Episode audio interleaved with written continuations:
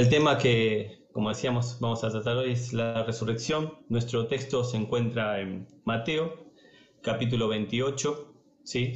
Vamos a tomar de ahí el relato. Eh, ¿Se ve la imagen ahí ya? Sí, tengo acá el apuntador electrónico que me está facilitando la tecnología. Bueno, ¿qué podemos decir de la, de la resurrección, no?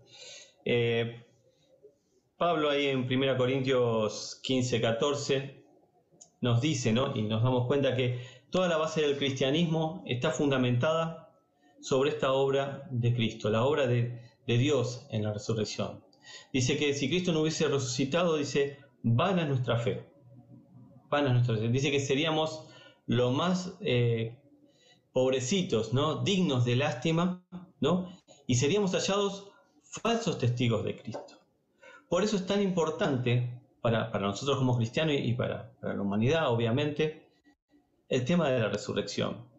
Cuando indagamos un poquito eh, eh, el hecho del estudio y de dónde viene la palabra de Dios, estaba leyendo a, a MacArthur y él toma diferentes historiadores, investigadores, y vemos una evidencia eh, a lo que es manuscritos superior, superior a cualquier otro hecho histórico de la misma época. Así que tenemos la evidencia más segura ¿eh?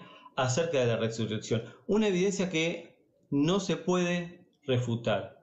Es más, eh, McDowell toma eh, muchos inconversos que, que no habían recibido a Cristo, historiadores, para dar detalle, ¿no? De todas estas cosas. Y se denota que es innegable, ¿sí? Innegable todas las evidencias que hay. Podemos ir también al Antiguo Testamento a tocar solamente dos textos, ¿no? Ahí el texto de, de Oseas y Salmos 16.10, donde dice, porque no, dejarás mi alma en el Seol, ni permitirás que tu santo vea corrupción. En Oseas 6.2 dice, nos darás vida al segundo día y al tercer día nos resucitarás.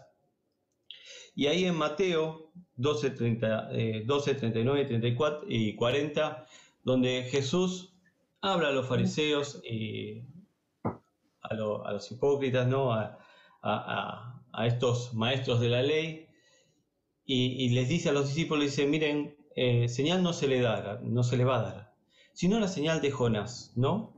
Y cita a Jonás, ¿no? Los tres días que estuvo en el pez y luego fue ahí a, a Nínive. Jesús anuncia su muerte, su muerte, ¿no? Pero también anuncia su resurrección. Ahí la podemos encontrar en Mateo 16, 21, en Marcos 8:31, en Lucas 9:22, en Juan 2:19, donde nombra ¿no? y habla con los fariseos y le dice, destruid este templo, ¿no? y en tres días lo reedificaré. Eh, ellos entendieron de lo que Jesús estaba hablando. Y, y vemos otro hecho histórico ahí en Hechos, eh, Jesús, perdón, vemos otro hecho histórico en donde vemos evidencia acerca de la resurrección de Jesús. En Mateo 27, versículo eh, desde el, 63, quizás 64 y 65, dice que los judíos van a Pilato y les dicen, mira, dice, Jesús habló y dijo que al tercer día iba a resucitar. Y, esto va a ser peor que todo el Evangelio y toda la predicación que Cristo hizo. Que toda la declaración que hizo va a ser peor todavía. Dice, manda una guardia para asegurar, para que los discípulos no roben el cuerpo del Señor. Y Pilato asentió a esto y dice, bueno, acá tiene una guardia, asegúrenla como ustedes saben. Nosotros leemos el relato y luego en el 28.11 aparece el ángel, quedan atónitos los soldados y van hacia los sacerdotes, hacia el Sanedrín, y les explican lo que había pasado. Y dice que ellos, en consejo, puertas cerradas, dice, bueno, ¿y ahora qué hacemos? Dice, bueno, le ofrecieron, dice que mucha cantidad de dinero a los soldados. Y es más, le dijeron, si esto llega, ustedes digan que los discípulos robaron el cuerpo del Señor mientras ustedes dormían. Ahora, si esto llega a oídos de eh, el procurador, dice, ustedes quédense tranquilos, dice, porque nosotros los vamos a poner a salvo. Cuando uno estudia un poquito la historia acerca de los soldados romanos, sabemos que el soldado romano era casi invencible en un metro cuadrado, ¿no? Sabemos que eran hombres de guerra, eh, hombres sanguinarios, hombres que habían visto eh, quizás mucha crueldad. Vemos ahí en el relato cómo tratan al Señor Jesucristo ahí en el, en el pretorio. También vemos que no eran hombres que se le escapara la tortuga, como quien dice. Tenían que estar siempre alertas y atentos. Ahí en el carcelero de Filipos, cuando el, carcelero ve que se le escapan, que, viene un temblor, eh, se iba a quitar la vida, porque era peor lo que le esperaba si se le escapaban los presos. Y el apóstol le dice, no, queda tranquilo, estamos todos acá. Y la gran conversión. Así que no había manera de que estos muchachos se quedaran dormidos. La guardia se componía de cuatro soldados que se relevaban cada cuatro horas. Así que no había eh, margen de error. Y yo me imagino el escenario porque dice, les ofrecieron mucho dinero. Y no era para menos, porque si no les iba la vida a ellos. Tenía que ser tanto el dinero que se jugaran la vida de alguna manera. Y ellos, eh, queriendo callar todo esto, dice que le dijeron quédense tranquilos, que si esto llega a oídos de, las autoridades, nosotros los vamos a poner a salvo. ¿Cómo lo vamos a poner a salvo? Bueno, de la misma manera que los callamos a ustedes, con mucho dinero, como se suele hacer hasta el día de hoy, ¿no? Eh, hay algunas de las cosas que, podemos ver, ¿no? Eh, que hicieron los judíos con respecto a Jesús. La primera es eh, la traición, ¿no? Cómo lo, lo, abordaron con la traición, ¿no? De Judas, también comprándolo con dinero. Lo segundo que podemos ver es el juicio ilegal que le hicieron. De noche, no había manera que lo pudieran enjuiciar de esa manera. Pero bueno, vemos cómo ellos iban avanzando en esto. La tercera, las calumnias. Dice que llevaron falsos testigos, ¿no? Y los testigos no concordaban hasta que Jesús les tiene que dar el motivo para que lo crucifiquen, que es el Hijo de Dios. Declararse el Hijo y el Cristo, ¿no? Dándoles el motivo, ¿no? El motivo era verdadero, era lo que era Cristo en esencia, y era el pretexto que ellos tomaban en su incredulidad para poder crucificarle. Si no, no, lo podían crucificar. Lo cuarto que vemos es el soborno. Actuaron con soborno. ¿no? Cuando Jesús los, los increpa y le dice, ustedes son de vuestro padre el diablo, les dice bien. Se comportaron de la peor manera. No hubo ni siquiera un atisbo de ver cuál era la verdad, sino que cerraron los ojos, el corazón de esta manera. Pero dentro de las posibilidades ellos sabían que Jesús podía, aunque no creían, de alguna manera podía suceder lo de la resurrección. En Hechos capítulo 2, verso 32, luego 36 y 37, ¿no? Hoy, cuando Juan decía de estos versículos, digo, hoy va a hablar del mensaje. Eh, habla de la predicación de, de Pedro, de, de Pedro, sí, lleno del Espíritu Santo. Y dice en el verso 22, varones israelitas, al oír estas palabras, Jesús Nazareno, varón aprobado de Dios entre vosotros, con maravillas y prodigios y señales de Dios, hizo entre vosotros, por medio de él, como vosotros mismos sabéis. Miren, los judíos sabían y habían visto a Jesús. Habían visto y lo habían aceptado en la entrada triunfal de Jesús.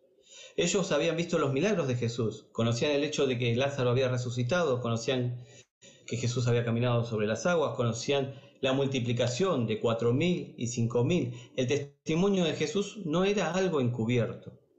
y ellos lo conocían. Por eso eh, Pedro en la predicación insta al conocimiento que ellos tenían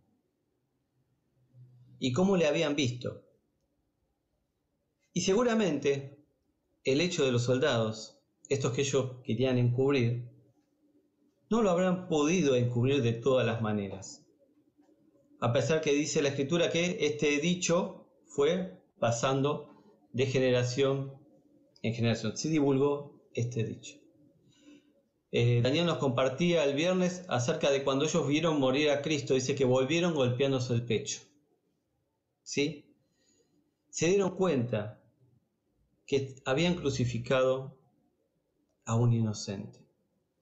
Y las evidencias eran más que evidentes. Y dice que en esa predicación se convirtieron como 3.000 personas. Dice que se confundieron de corazón porque tenían la certeza de lo que había pasado. Ahora sí vamos a, nuestro relato, ¿no? Ahí en, en Mateo 28.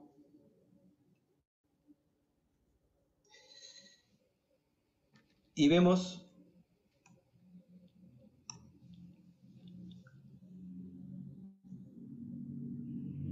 Eh, primeramente, dice, y pasando los días de reposo, al amanecer el primer día de la semana vinieron la María Magdalena y la otra María al ver el sepulcro, y hubo un gran temblor, porque un ángel del Señor descendió del cielo, y llegando, removió la piedra y se sentó sobre ella. Su aspecto era como relámpago, y sus vestidos blancos como la nieve. De miedo de los, los guardas temblaron y se quedaron como mudos. Mas el ángel respondió y dijo a las mujeres, no temáis vosotras, porque yo sé que buscáis a Jesús, el que fue resucitado. No está aquí, pues ha resucitado, como dijo, venid y ved el lugar donde fue puesto. Lo primero que, se les insta ¿no? a las mujeres, y, y podemos hacer un paréntesis y hablar dos cositas acerca de las mujeres fueron las que estuvieron más cerca del Señor. Las mujeres fueron las que estuvieron frente a la cruz, ¿no? Como se decía, ahí cerquita del Señor. Fueron las que acompañaron al cuerpo del Señor al sepulcro. Y fueron las primeras que vieron a Jesús resucitado, siendo a llevar especies. Y acá sacaba mi primera reflexión, ¿no? Pensando que cuán cercano estamos del Señor. Saben que cuanto más cercano estamos del Señor, nos llevamos la mejor parte. ¿eh? Cuando estaba Marta y María y Jesús le dice, eh, Marta, Marta, muy afanada estás, ¿no? María eligió la mejor parte, la de estar atendiendo, la de estar a los pies del Señor. Siempre que estamos a los pies del Señor, siempre que estamos cerca del Señor, recibimos una bendición especial. Ellas recibieron un trato especial del Señor. Ah, ¿Por qué? Por el corazón sincero que tenían hacia nuestro Señor Jesucristo. Y lo primero que, que se las anima a las mujeres es a creer, como a cada uno de nosotros. Lo segundo es a compartir. En el verso 7 dice, id pronto y decir a sus discípulos, He aquí ha resucitado de los muertos, he aquí va delante de vosotros a Galilea, y allí le veréis. He aquí os lo he dicho, ¿no? Ellos fueron recordando las palabras de Jesús acerca de la resurrección y acerca de todo lo que Jesús les había dicho. Y el segundo, lo segundo que vemos, lo primero decíamos la cercanía, lo segundo que vemos es a dar Id y anunciad a los discípulos, vayan y den las buenas nuevas que han ocurrido. Que ha ocurrido lo que el Señor ya había predicho, ¿no? Jesús siempre le gustaba decir las cosas antes que pasen. Nos acordamos de la resurrección de Lázaro, cuando Jesús le dice a los discípulos, dice, miren, eh, Lázaro murió. Y me alegra, dice Jesús, no que Lázaro muriera, sino que que ustedes todavía no lo escucharon y no lo vieron. ¿Para qué? para que tengan fe, ¿no? Lo contrario de Tomás, la falta de, fe, porque Tomás dice, una vez que todos los discípulos le dijeron, dice, Tomás, si no lo veo, no lo creo. Si no tengo la evidencia tangible, no, no lo voy a creer. Y Jesús se le, se le presenta a Tomás y dice, Tomás, no seas incrédulo. Y hermosas las palabras de Tomás que dice, Señor mío y Dios mío, ¿no? La conversión de Tomás y, la fe de Tomás creció de una manera que ya nada ni nadie podía poner en duda eh, su fe, porque había visto. San Juan ahí dice lo que vieron nuestros ojos y palparon nuestras manos cerca del verbo, ¿no? Eh, habían sido testigos oculares de esto. Pero nos manda la escritura a nosotros que somos testigos de la resurrección de Cristo a compartirlo. Nosotros tenemos una evidencia interna. Hemos creído por fe. Pero luego de creer por fe, ha entrado Cristo en nuestro corazón, en nuestro entendimiento, en nuestra alma, en nuestro espíritu. Y nos ha cambiado, por eso dice el texto, el que está en Cristo, nueva criatura es. Ha pasado una metamorfosis dentro de nosotros, la cual nos ayuda a creer, porque dice que el Espíritu Santo es las arras, es de donde nos hacemos, de donde nos agarramos para nuestra fe. Y es tan ciertísimo como cualquier eh, evidencia palpable, esta que hoy tenemos dentro de nosotros. Y se nos manda a compartírsela a otros. Y por último, la evidencia, ¿no? Eh, se les insta a las mujeres, se, la llama a alegrarse. Algo que hicimos hoy en la cena, ¿no? Y, y seguimos haciendo siempre. Y el verso 9 del capítulo 28 dice, He aquí Jesús le salió al encuentro, diciendo, Salve. Y esas acercándose a sus pies le adoraron. Esta palabra salve en griego se traduce chairete, que quiere decir alegrarse, alégrense. Las primeras palabras de Jesús fueron alégrense. Alégrense porque ya la obra está culminada. Porque resucitar Jesús nos resucitó a cada uno de nosotros en su obra. Así que decíamos que somos instados a, a creer, a depositar nuestra fe en Cristo. Pero también a compartir esa fe que hoy vivimos y gozamos. Pero más aún, a vivir alegres, a vivir contentos, sabiendo que nuestra redención ya fue efectuada en el sacrificio de Cristo. Y un sacrificio que no quedó en una tumba, sino que resucitó con poder. Ahí en, en Corintios, cuando termina de hacer este diagnóstico, Pablo dice, pero Cristo, poder de Dios, pero Cristo nuestra fe. ¿eh? Porque no me avergüenzo del Evangelio porque es poder de Dios para salvación a toda criatura.